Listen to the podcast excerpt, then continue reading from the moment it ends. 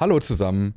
Heute ist es soweit. Instagram Threads startet in der EU und ich habe mir gedacht, so, weil ich auch gehört habe, wie schwierig das offenbar ist, in einen Podcast einzusteigen, der irgendwie 220 Episoden auf dem Buckel hat, machen wir mal so einen kleinen Quereinstieg und äh, Haken dran, Quereinstieg.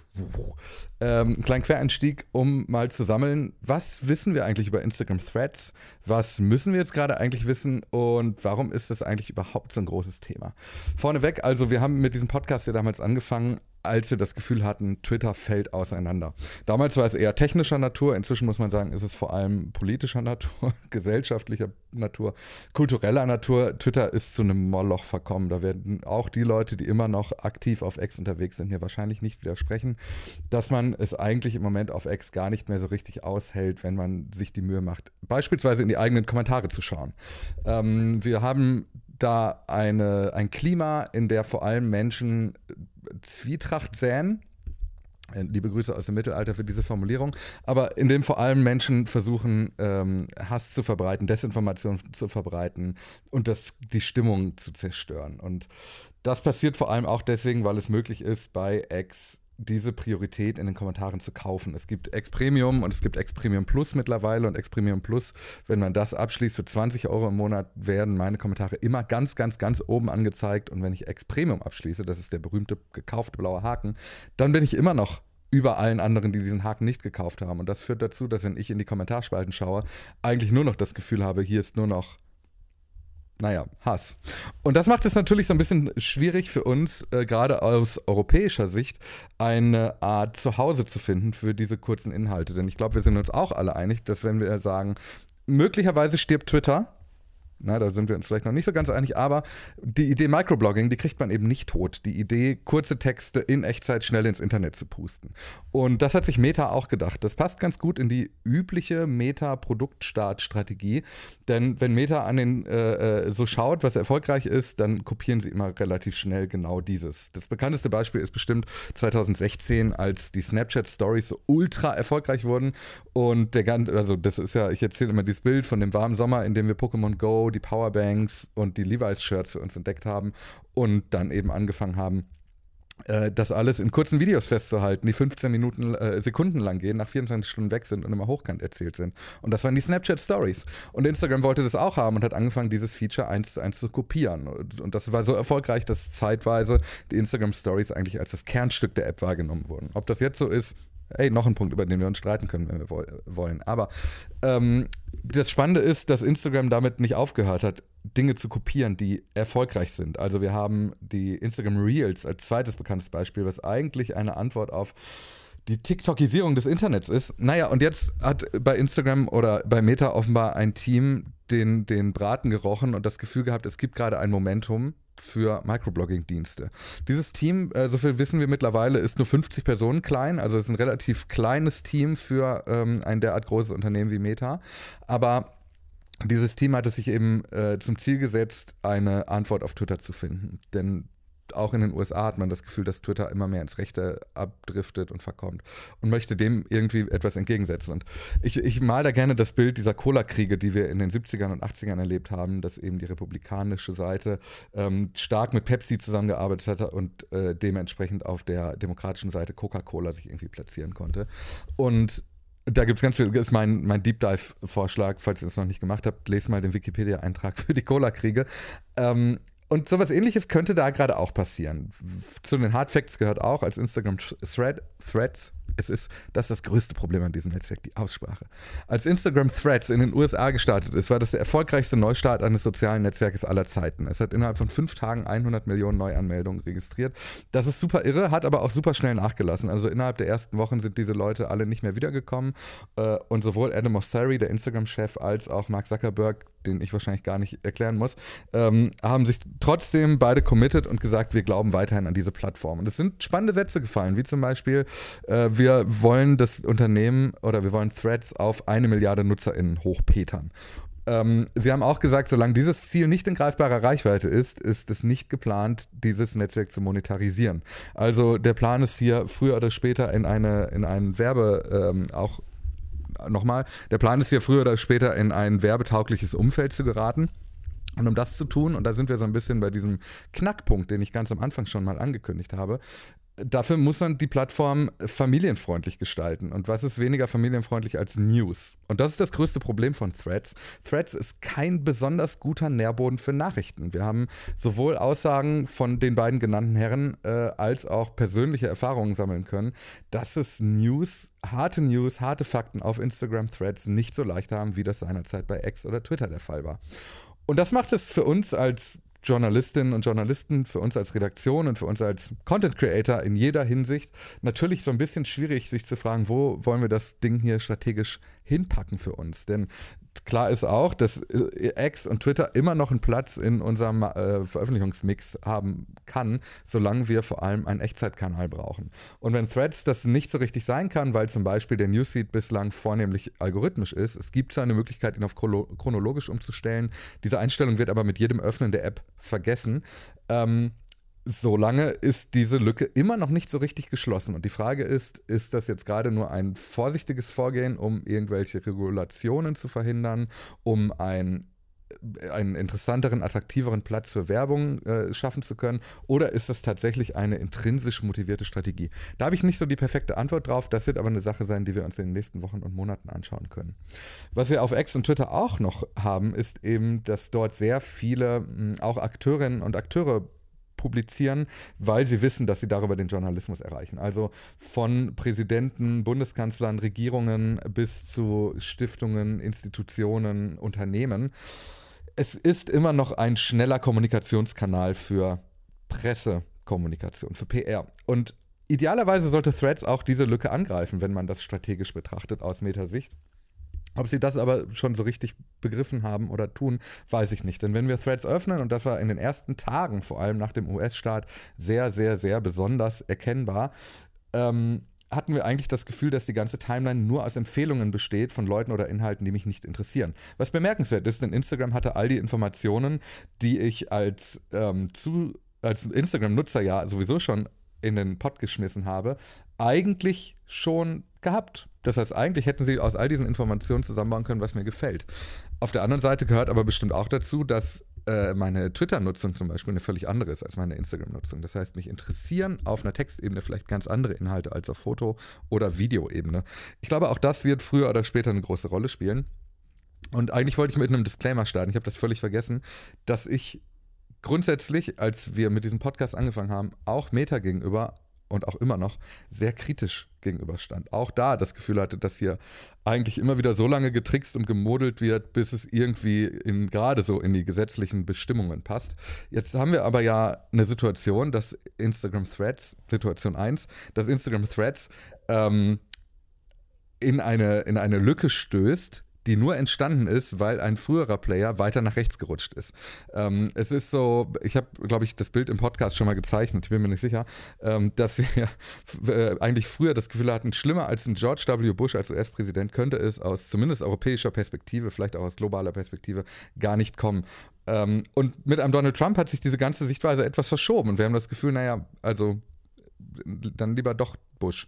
Und, und dass wir solche Sachen sagen, ähm, führt natürlich dazu, dass sich der, oder kommt daher, dass sich das ganze Ding nach rechts verschoben hat. Und ähnlich verhält es sich hier, glaube ich, auch. Dadurch, dass mit Elon Musk jetzt ein Player in den sozialen Netzwerken unterwegs ist, der sich derart, mh, derart antisemitisch, rassistisch, demokratiezersetzend, menschenfeindlich äußert, haben wir das Gefühl, dass Mark Zuckerberg eigentlich ein ganz guter Typ ist, auch wenn wir hm, zum Beispiel Probleme mit dem Datenschutz immer wieder hatten. Wir erinnern uns an Skandale, an Sitzungen, bei denen Mark Zuckerberg vom Kongress in den USA sitzen musste und sich rechtfertigen musste, weil der Datenschutz eben zu sehr auf die leichte Schulter genommen wurde. Ähm, es gibt auch politische Probleme, es gibt politische Gruppen, es gibt ähm, äh, auch Radikalisierungsschleifen, die durch Meta-Algorithmen begünstigt wurden. All diese Dinge gehören zur Wahrheit dazu und die werden mit Threads sicherlich nicht viel besser werden als in den anderen Netzwerken. Aber es ist eben nicht Elon Musk und es ist eben auch nicht X und es ist eben auch nicht dieses toxische Umfeld, zu dem X mittlerweile für viele einfach geworden ist. Und dementsprechend habe ich das Gefühl, dass Instagram Threads eine Chance sein kann, ein, eine Handreichung zu sein für all die Leute, die eben aus diesen Gründen, die ich eben genannt habe, oder auch aus Reichweitegründen immer noch bei X oder Twitter bleiben. Also wir müssen über die Alternativen sprechen. Wir sehen, dass kurz nach, dem, äh, nach der Übernahme von X durch Elon Musk Mastodon vor allem in Deutschland einen unglaublichen Boom erlebt hat. Dieses ganze dezentrale Activity-Pub-Netzwerk ist eine, eine, ein Faktor geworden. Ich habe eigentlich gerade Punkt 1 aufgemacht, Punkt 2 nicht geschlossen, ne? kommen wir gleich zu. Ähm, das Mastodon und Activity Pub Netzwerk, das dezentrale, hat einen absoluten Boom erlebt. Trotzdem hatte es ein unglaubliches Momentum dadurch, dass viele Prominente dieses Netzwerk gestärkt haben, genutzt haben, im, in linearen Kanälen stark dafür geworben haben. Und es ist nicht dazu geworden, dass es das neue Twitter wurde. Und das hat vermutlich verschiedene Gründe. Der zentrale Punkt, der früher immer wieder genannt wurde, war ein sehr kompliziertes Onboarding. Dieser Punkt ist eigentlich mittlerweile hinfällig, weil das Onboarding, also der Registrierungsprozess, mittlerweile sehr einfach wurde. Ähm, aber dieses Vorurteil besteht weiter in den Köpfen. Der andere Punkt ist aber, glaube ich, eigentlich ein viel wichtigerer. Die Timeline ist nicht algorithmisch und dieser Zucker, den wir von Twitter bekommen, den wir von sozialen Netzwerken kennen, diese ständigen Likes, diese Instant Gratification, diese Belohnung für alles, die, ähm, die hatte äh, Mastodon nicht. Und das ist, glaube ich, ein Problem, weil viele Leute über soziale Netzwerke einfach nur äh, sich diese Belohnung abholen wollen. Da gehöre ich auf jeden Fall auch dazu. Ähm, ich glaube, dass die andere Alternative Blue Sky ein ähnliches Problem hat. Blue Sky war ein, oder ist, ich rede schon, red schon in der Vergangenheit, Blue Sky ist ein Netzwerk, das von Jack Dorsey gegründet wurde. Eigentlich nur ein Protokoll mit angeschlossenem Netzwerk. Dieses Protokoll soll sich öffnen, es soll also auch dezentral werden. Ähm, es gibt noch nicht so richtig viele Beispiele dafür, wo das funktioniert, aber das ist alles geplant. Und Blue Sky hat eben auch vornehmlich auf Chronologie gesetzt, auf die Möglichkeit, eigene Algorithmen einzubauen, eigene Newsfeed zu generieren, hat aber nach wie vor bis zum Zeitpunkt, wo diese Folge herauskommt, ähm, immer noch ein Invite-Only-System. Also ich brauche einen Einladungscode, um mich bei Blue Sky zu registrieren. Und das hat am Ende das Problem, dass viele Leute da nicht reinkommen, frustriert sind und diesen Registrierungsprozess und dann am Ende vielleicht auch ihre Ambitionen sogar abbrechen. Also kommen wir zurück. Was ist, warum erzähle ich von diesem dezentralen? Threads wird ein Anschluss an dieses Activity Pub Netzwerk und damit auch ein Mastodon bekommen. Das ist in der Mastodon-Bubble ziemlich verschrien, weil die Leute, die auf äh, nicht kommerzielle Netzwerke setzen und sich sehr bewusst dafür entschieden haben, bei Mastodon stattzufinden, weil sie sagen, ich will eben nicht in einer algorithmischen Umgebung sitzen, ich möchte nicht eine von Werbegeldern getriebenen Umgebung äh, veröffentlichen. Und ich möchte vielleicht auch entscheiden, auf welchen Servern ich diese Inhalte veröffentliche die haben da natürlich kein großes Interesse dran, dass mit einem Knall jetzt die größte Mastodon-Instanz, der größte Server, äh, schlagartig einer ist, der Meta gehört und damit einem der größten Unternehmen der Welt. Das ist zu 100% nachvollziehbar. Auf der anderen Seite haben wir, als wir diesen Podcast damals begonnen haben, gesagt, wenn es einen Twitter Konkurrenten gibt, der es schaffen könnte, dann wäre das ein cleverer Ansatz, sich auf eine bestehende Infrastruktur zu setzen und dort ein Backend, ein Frontend, also eine, ein Interface drauf zu Bappen, das am Ende einen, eine Möglichkeit bietet, schnell und convenient die alten Mechanismen zu bedienen, ohne immer komplett bei Null anfangen zu müssen. Und diesen Ansatz hat Meta dann auch gewählt und vermutlich ist das ein erfolgsversprechender. Zur Wahrheit gehört aber auch, dass bis zum Zeitpunkt der Aufzeichnung dieser Aufnahme hier dieser Anschluss an das ActivityPub-Netzwerk noch nicht besteht. Es gibt noch keine Öffnung für beispielsweise Mastodon. Die ist nur angekündigt, die wird früher oder später kommen, aber wann und wie genau, wissen wir noch nicht so ganz genau. Und dann ein paar Gedanken noch kurz zum Thema Funktionen. Was kann Threads heute eigentlich? Also wir wissen, dass Threads mittlerweile eine Art Vertaggungssystem hat, ein Hashtag-System. Es gibt die Möglichkeit, einen Hashtag pro Post zu verwenden. Es gibt dazu eine Untersuchung, die haben wir hier gestern bei Haken dran besprochen. Äh, von einem Menschen, der es einfach mal ausprobiert hat und der hat gesagt, von den letzten x Postings, die ich bei Threads veröffentlicht habe, mit Hashtag hatte ich einen Durchschnitt von 40 Likes pro Post und von denen, die keinen Hashtag hatten, hatte ich 10 Likes pro Post. Das heißt, dass diese Hashtags jetzt gerade stark verwendet werden, um Inhalte zu boosten, algorithmisch zu verstehen, so wie, wie das bei Instagram früher ja übrigens auch mal der Fall war. Und das halte ich für wichtig, dass dieses Hashtag-System früher oder später wichtig wird. Was es allerdings noch nicht gibt, ist eine chronologische Sortierung der Hashtags und auch keine chronologische Suche. Tatsächlich ist es sogar so, dass eine chronologische Suche bislang noch nicht vorgesehen ist. Das ist für alle, die journalistisch arbeiten, vermutlich eine sehr wichtige Information, denn wenn mein Beispiel, das ich hier immer wieder nenne, wenn Notre Dame brennt, und ich suche nach Notre Dame, dann möchte ich keine Erzählungen von Menschen, die einen guten Urlaub in Paris hatten, sondern ich möchte wissen, dass die Kirche brennt und warum und wer da gerade ist und was da los ist. Und diese Information kann ich eben nicht haben, wenn ich oder nicht schnell finden, wenn ich mich erstmal durch eine algorithmische Empfehlung des Begriffes wühlen muss. Früher oder später wird der Algorithmus vermutlich sehr gut werden, da auch Dringlichkeiten zu erkennen, wenn das denn gewünscht ist. Aber dennoch der Wunsch nach chronologischen Suchergebnissen, den wird die Community so schnell nicht ablegen, da bin ich mir ziemlich sicher.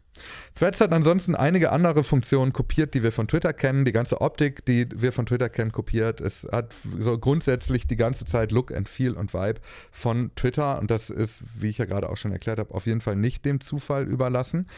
Was wir hier nicht haben, sind so Dinge, die wir bei Twitter auch vermutlich nie so richtig genutzt und oder verstanden haben. Also so Sachen wie Communities gibt es hier noch nicht. Es gibt hier keine engen Freunde. Es gibt hier noch nicht die Möglichkeit auszuwählen, wer meinen Post kommentieren kann. Es gibt hier ähm, äh, sonst nichts außer, ich kann es liken, ich kann es reposten, ich kann antworten, ich kann es weiterleiten. Es gibt noch keine DMs auf Threads, die sind aber in Planung. Das ist zumindest der letzte Stand, den ich habe. Und es gibt eine Sache, die ich an der ganzen Dynamik bei Threads super spannend und bemerkenswert finde. Und zwar die Tatsache, dass ich zwar sehe, wie viele Follower ein Mensch hat, wenn ich auf sein Profil gehe, aber nicht sehen kann, wie vielen Leuten diese Person folgt. Und ich halte das für einen super cleveren Growth-Hack seitens Instagram, denn somit muss sich niemand aus zahlenkosmetischen Gründen dagegen entscheiden, Menschen zu folgen. Ich kann erstmal allen Leuten folgen, ohne dass ich das Gefühl habe, ich mache mir da irgendwie, verhagel mir meine Zahlen oder mache mir einen schlechten Eindruck. Das finde ich ist ein super geschickter Move. Also, ich glaube, wir haben alles einmal gesagt ich glaube, die spannende Frage wird jetzt für uns alle sein, wie sich Threads in den ersten Tagen vor allem entwickelt. Wird das angenommen werden? Gibt es da Probleme? Beim US-Start von Threads war es so, dass Instagram sehr, sehr, sehr viel richtig machen wollte. Es war werbefrei. Es hat sehr viele algorithmische Inhalte gehabt, die eben dazu geführt haben, dass ich die ganze Zeit eine volle Timeline hatte mit unterhaltsamen Inhalten. Ähm, also es wurden sehr viele Dinge so gemacht, dass man sozusagen Shitstorms aus dem Weg gegangen ist. Und das halte ich für eine Strategie, bei der ich das Gefühl habe, dass sie die auf den EU-Staat auch weiterhin ausweiten werden. Wie gesagt, ich nehme diese Folge auf, bevor der Thread-Start in der EU durch ist. Und ich will noch kurz ein Wort dazu verlieren, warum dieser Start so lange wohl gedauert hat. Also offenbar war es der Fall, dass Threads nicht in die Regulierungen der EU gepasst hat. Und diese, diese Richtlinien der EU, die alle aus gutem Grund bestehen, die wollte Threads offenbar nicht umsetzen, um den US-Staat nicht zu gefährden. Also man hat sich für das eine der beiden Übel entschieden und gesagt, wir verzichten auf die EU, starten dafür aber schnell in den USA, um schnell an das Netzwerk ranzukommen und schnell diese Lücke zu schließen und schnell das Momentum zu nutzen. Eine dieser Richtlinien, die offenbar ein großes Problem waren oder sind, war die unabhängige Behandlung des Threads-Kontos vom Instagram-Konto. Es war nämlich so, ich konnte mein Threads-Konto nicht löschen, ich konnte mich nur bei Threads registrieren, wenn ich einen Instagram-Account habe. Und diese Verzahnung der beiden Netzwerke verstößt gegen EU-Recht. Jetzt ist es so, dass ich mein Threads-Konto offenbar deaktivieren und offenbar auch löschen kann. Äh, das heißt, dieses Problem ist gelöst. Ich bin dennoch sehr gespannt, wie eng die Verzahnung der Instagram-FollowerInnen bei Threads sein wird, wenn das Ganze hier dann tatsächlich startet. Wir werden das Ganze hier morgen bei Haken dran besprechen, dann mit Franzi Blum, auf die ich mich extrem freue. Wir werden diesen ganzen Thread-Start in Deutschland begleiten. Wir werden uns angucken, wie waren die ersten paar Stunden im Netzwerk, was ist da alles passiert. Und ich hoffe, ich konnte euch ein bisschen abholen. Ähm, eine kleine, äh, kleine Abholung hier von mir. Ich wünsche euch einen schönen Donnerstag und vielen Dank. Wenn ihr Lust habt, könnt ihr ins Haken dran ins Hackyverse einsteigen. Es gibt nämlich die Möglichkeit, zum einen in einen Discord-Channel zu kommen, in dem sich über 250 Leute inzwischen regelmäßig austauschen über alles, was in sozialen Netzwerken passiert. Und wenn ihr das Gefühl habt, das, was da so passiert und was Gavin da macht mit seinen ganzen Leuten, das finde ich unterstützenswert. Dann gibt es auch dafür eine Möglichkeit, via Patreon oder Steady mit einem kleinen Betrag Hakendran zu unterstützen. Beides geht über die Website hakendran.org. Vielen, vielen Dank euch und bis morgen.